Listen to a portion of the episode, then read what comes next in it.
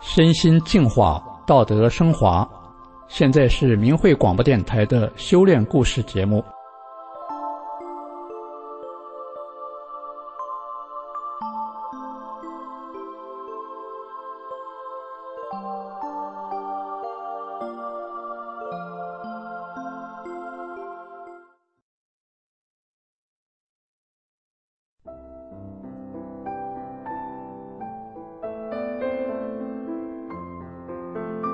听众朋友，一场意外让一位十七岁的少年成了痴呆。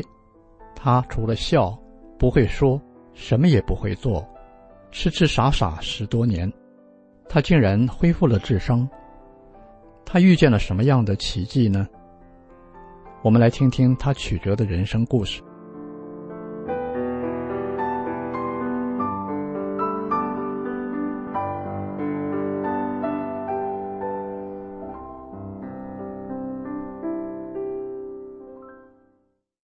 我十六岁就参加工作，一年后，有一天工地突然发生井喷事故，我第一个冲上井架抢险，结果被喷发的黑色气体给熏昏了，我整个人倒挂在井架上，被送到医院抢救，医生说是硫化氢中毒。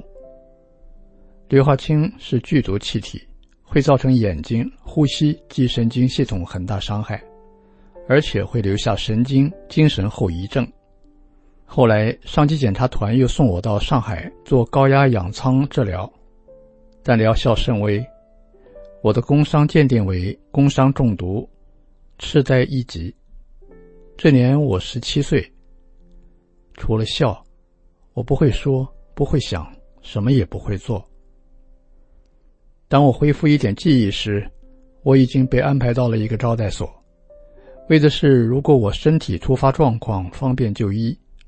招待所的食堂每月特许我十斤鸡蛋补助。当时招待所正在翻修，院子里有一大堆沙子。我每天拿着吃饭碗到沙堆前，一碗一碗的掏沙子玩，从早玩到晚，吃饭还得有人来喊。招待所里住着几个顽劣的小青年。他们看我傻，就从我头上单腿跨，拿我当鞍马，从我身上越过去。我时常被他们摁在沙堆上，一脸一嘴的沙子。他们就这么老欺负我。我看着他们嘲笑嬉骂我，却一点也想不起该说什么做什么，就木然的看着他们从我头上身上跨越。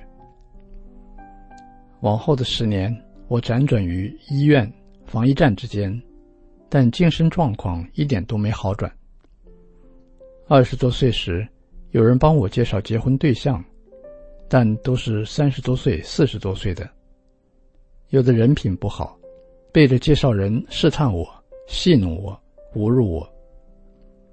尽管我心里隐隐的知道不对，但我还是傻傻的承受着。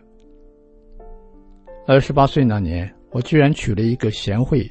皮肤白白的、漂亮的农村姑娘。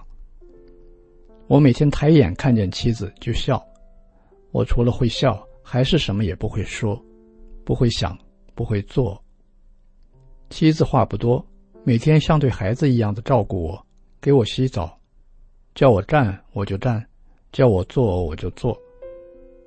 每月为了领那补助的十斤鸡蛋，妻子骑着一辆自行车。奔波在乡间十几里地的土路上，前面是鸡蛋，后面坐着我。后来我们有了一个儿子，人家的爸爸会给孩子讲道理、讲故事，我只会跟儿子满地摸爬着玩，学狗叫。可是我这个家没有撑多久，不久后，作为顶梁柱的妻子却患上重症肌无力，没多久。妻子去世了，这时儿子只有两岁六个月大。我又没家了，我只好到姥姥家、姨妈家、新婚的妹妹家轮流转。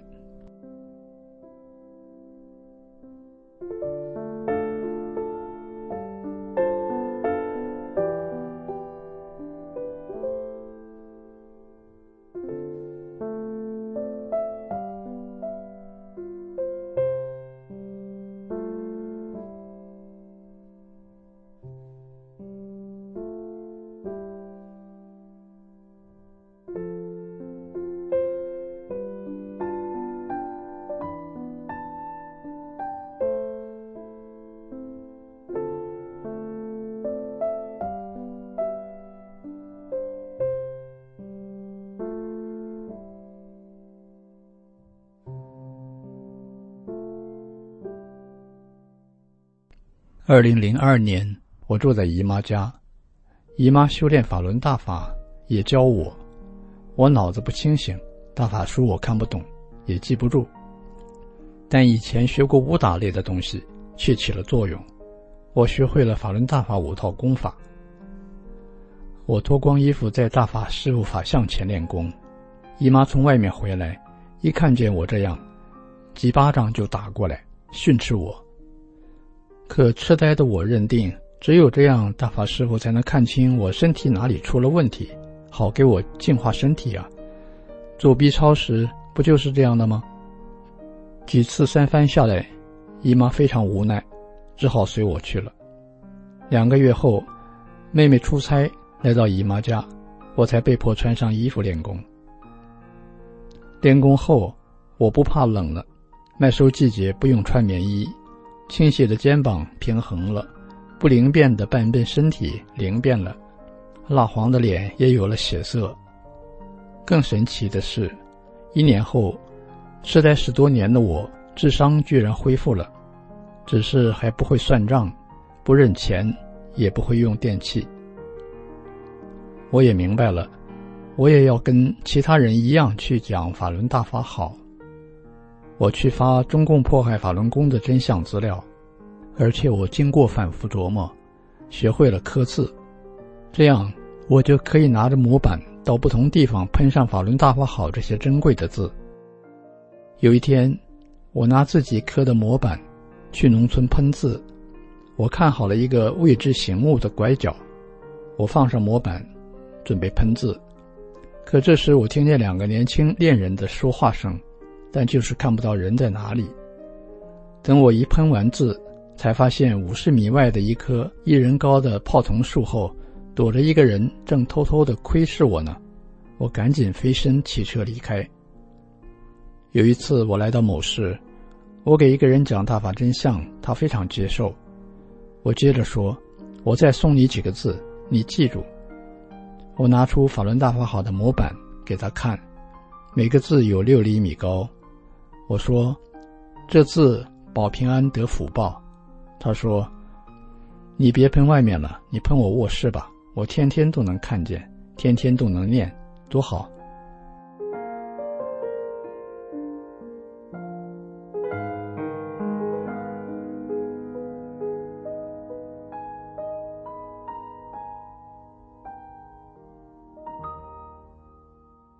又有一回，我到村里。给村民发法轮功真相资料，没多久，我听见警用的那种三斗摩托呜呜的响，我没放心上，继续发资料。但这时警车声更响了，我还不明就里就被抓了。原来是村长老婆告发我。不久前我把资料发到村长老婆手里了。不过来了警察，我也不怕，我继续讲大法真相。后来棒子队来了。棒子队就是派出所雇佣的流氓无赖协警。棒子队头头问我，还讲不讲了？我说咋不讲了？江泽民迫害修大法的好人，我原来是个痴呆的人，是修大法后好的。棒子队头头听完我的经历后，居然笑了，也没叫人打我，还给我买了凉粉，说是当地特产，还有烧饼。临走时，棒子队头头又给了我两个火烧，叫我路上吃。后来我被送到国保大队，队长喊：“谁是某某？”我说：“我是。”他说：“学什么不好，偏学这个。”我就告诉他们我的经历。我还讲天安门自焚是骗局，讲大法教人按真善忍做人，电视上是污蔑造谣。我还没讲完，旁边的警察说：“快把他送走！”警察连夜就把我关进拘留所。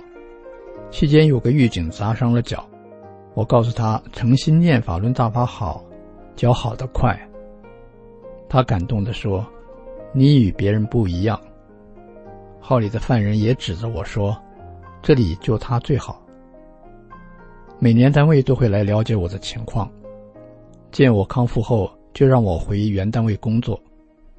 现任队长见到我，他皱着眉说：“头三个月我还见了你，脑子还不太清楚呢，怎么这么快就好了？我告诉队长，修炼法轮大法使我康复了。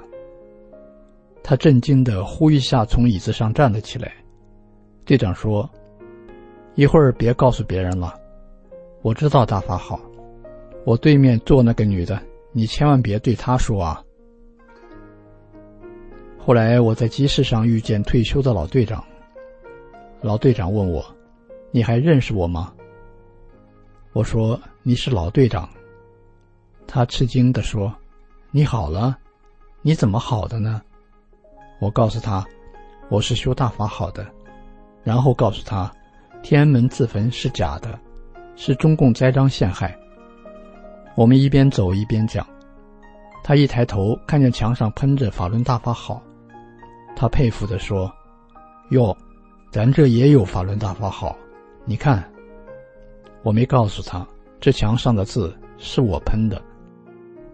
我去给我舅舅讲大法真相，舅舅听着听着就起身去叫他女婿进屋听我讲。舅舅对女婿说：“你看他以前那个样，现在知道的这么多，能记住这么多事情，真是不可思议。从他讲的话看，他师傅就是了不起。”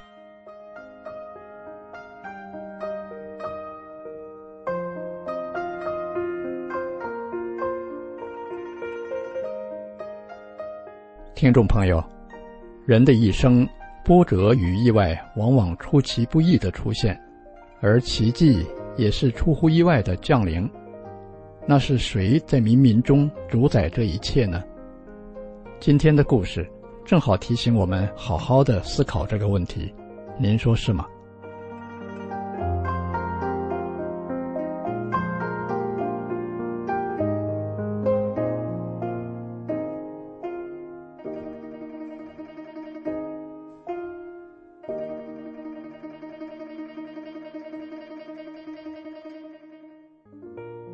听众朋友，今天的故事就到这儿，感谢您的收听。